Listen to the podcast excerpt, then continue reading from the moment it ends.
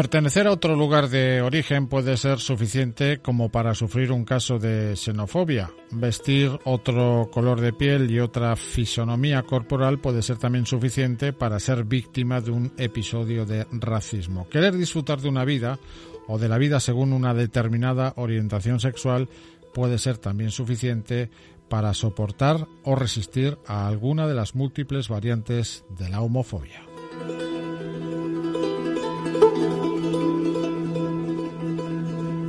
Pero nos preguntamos, ¿qué sucede si tenemos otra ideología o creencias? ¿A qué se puede enfrentar una persona con devoción por un determinado culto o religión?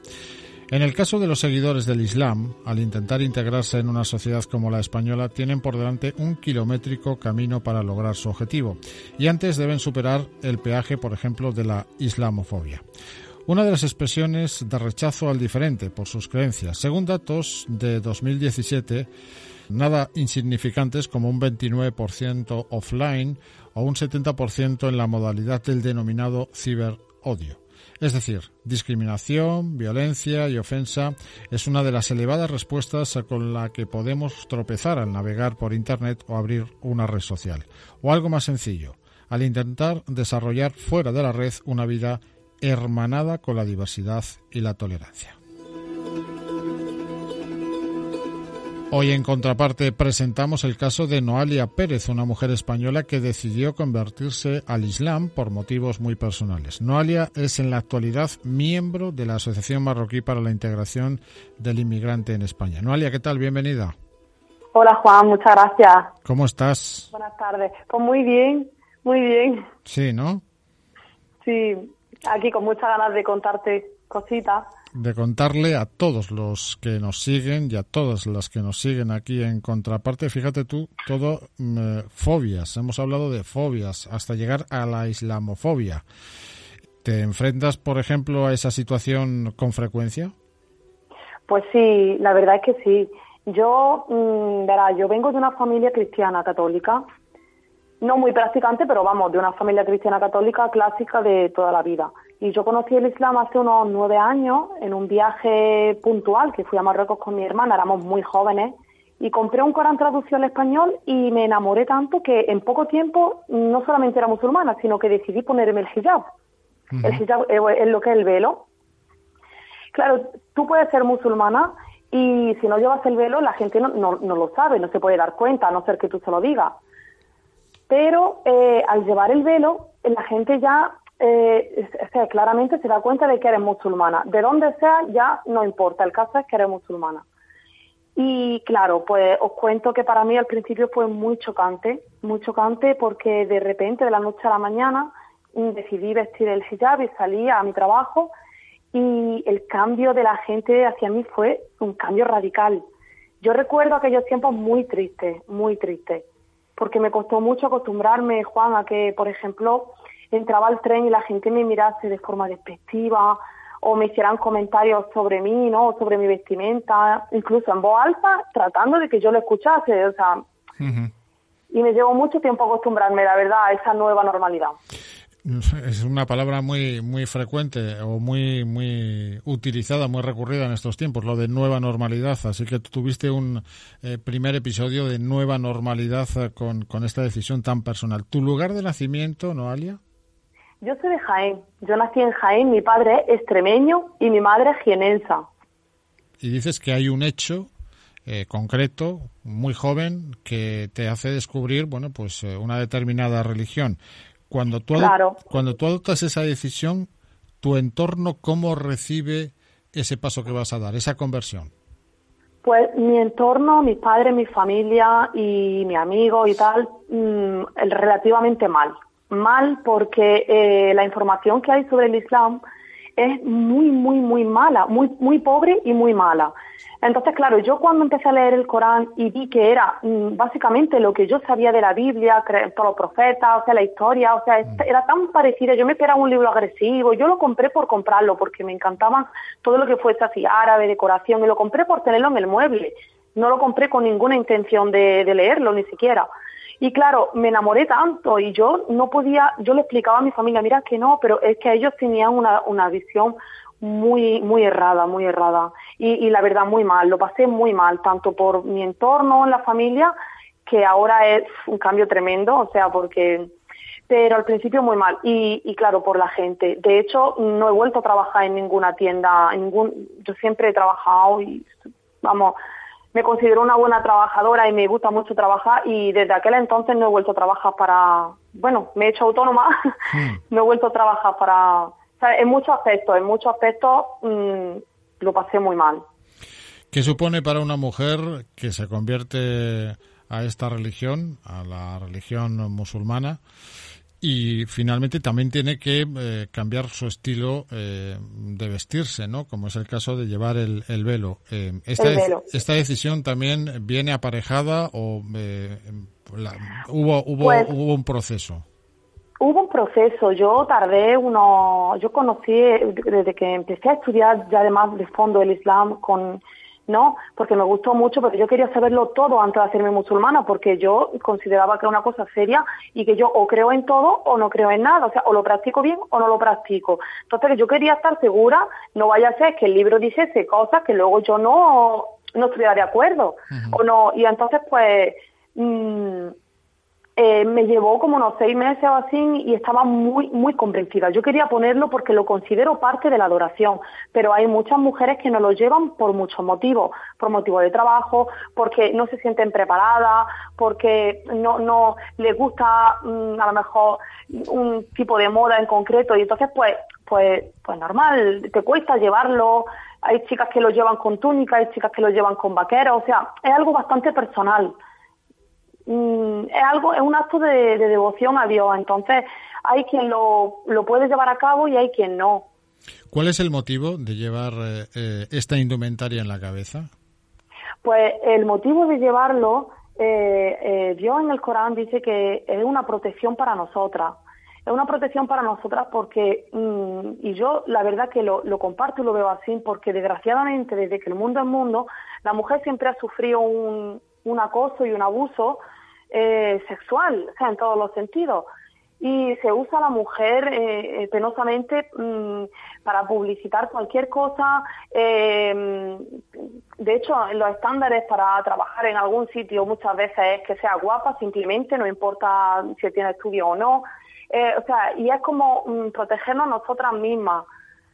El, velo también embellece. Yo, por ejemplo, mm, veo, me veo en el espejo y me veo más guapa con el velo que sin velo. A lo mejor será porque me gusta y es un acto de devoción, ¿sabes? Pero mm, básicamente eh, para que nos diferenciemos también, que la gente nos pueda reconocer como musulmana, porque mm, un hombre si lleva túnica se ve que es musulmán, si lleva barba se ve que es musulmán. Es como son sus señales, pero las mujeres tenemos el velo y es como Mm, un poco así, es que es bastante extenso, ¿sabes? Entonces, eh, te lo resumo así un poquito. ¿Ha cambiado mucho tu, tu vida desde que das el paso?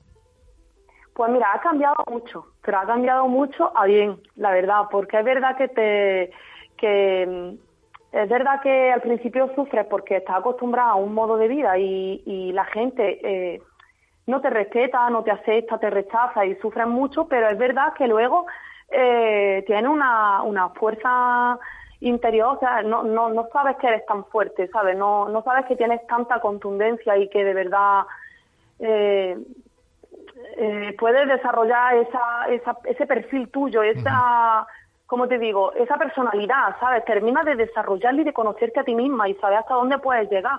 Tiene una autoestima muy grande porque eh, realmente eh, si yo no tuviera una autoestima fuerte y, tuviera una personalidad con, con fuerza, no, no, no podría aguantar eh, mm, eh, eh los rechazos, ¿sabes? Querría ser aceptada, haría todo lo que fuera para complacer a la sociedad y, ¿me entiendes? Em, hay más mujeres en España que también han seguido ese camino parecido o similar al tuyo. ¿Conoces? Sí. Sí. Sí, conozco, sí. De hecho, casi todas mis amigas son españolas y musulmanas.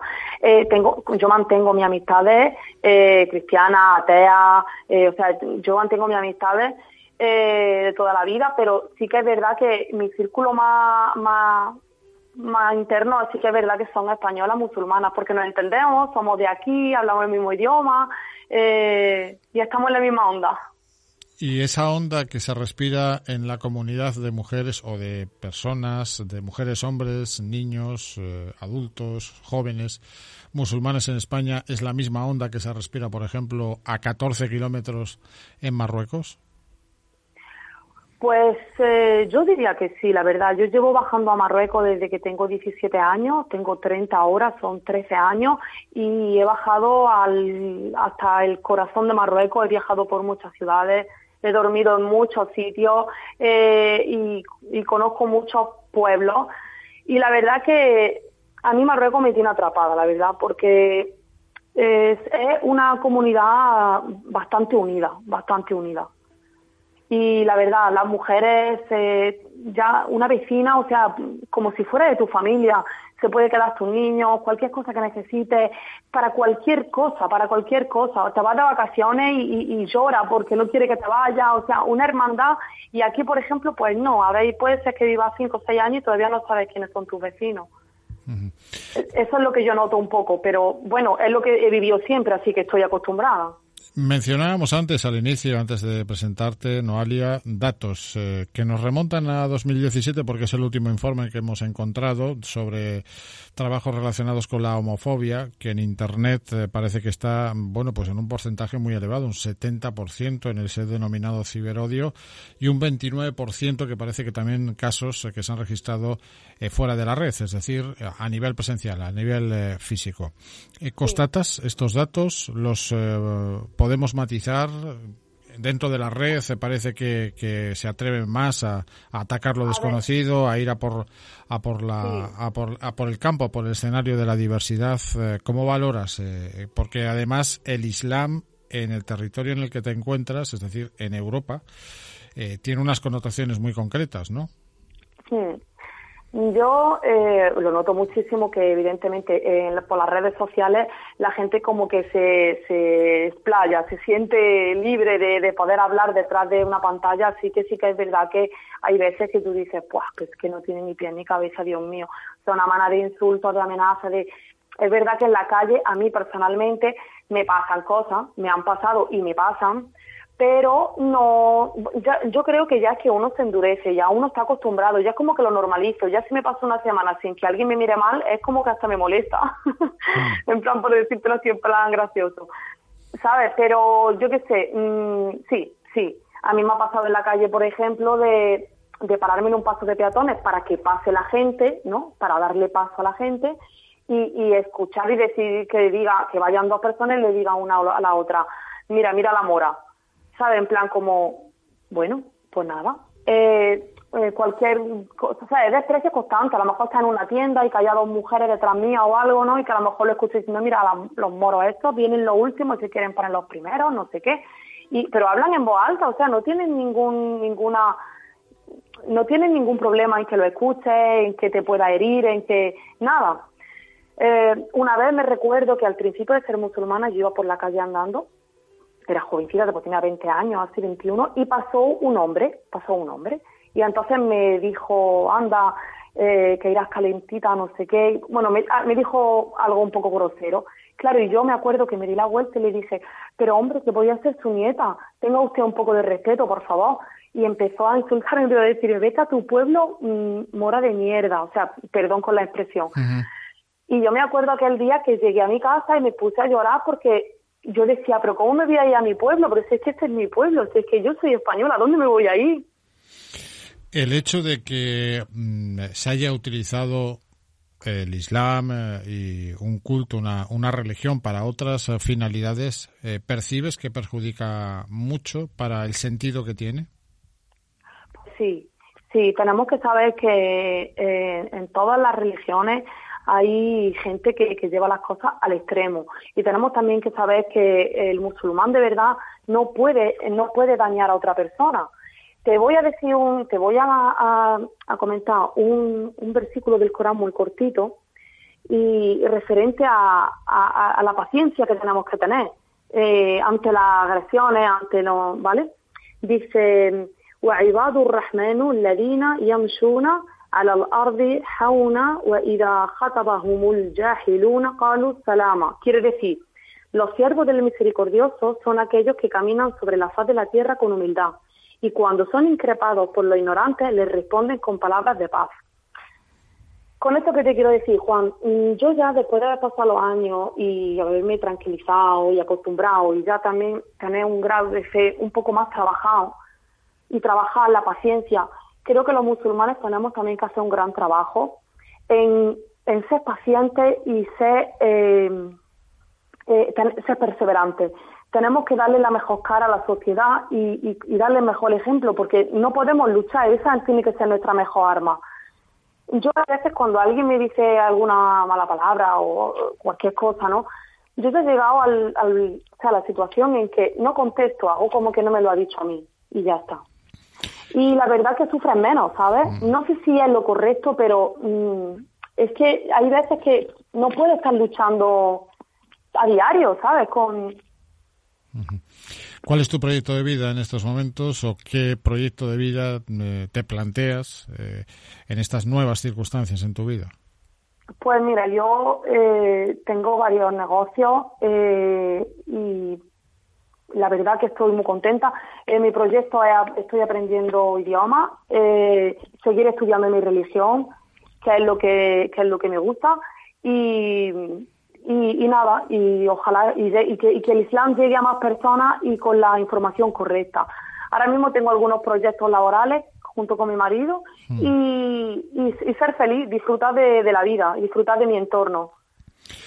Ser feliz en la diversidad, ese es el reto de, Noalia como un espejo de muchos de los retos que hay a nivel a nivel global. Entre ellos está, pues, por ejemplo, combatir la islamofobia, como un espacio de, odio y de, rechazo. Noelia Pérez, eh, miembro de la Asociación Marroquí para la Integración de Inmigrantes en España, que hoy ha querido compartir con nosotros generosamente, cumpliendo además con su, con su vocación y su devoción, pues su experiencia de conversión al Islam. Noalia, mucha suerte. Gracias por asomarte a esta ventana de contraparte. Un abrazo. Muchas gracias por invitarme. Un abrazo.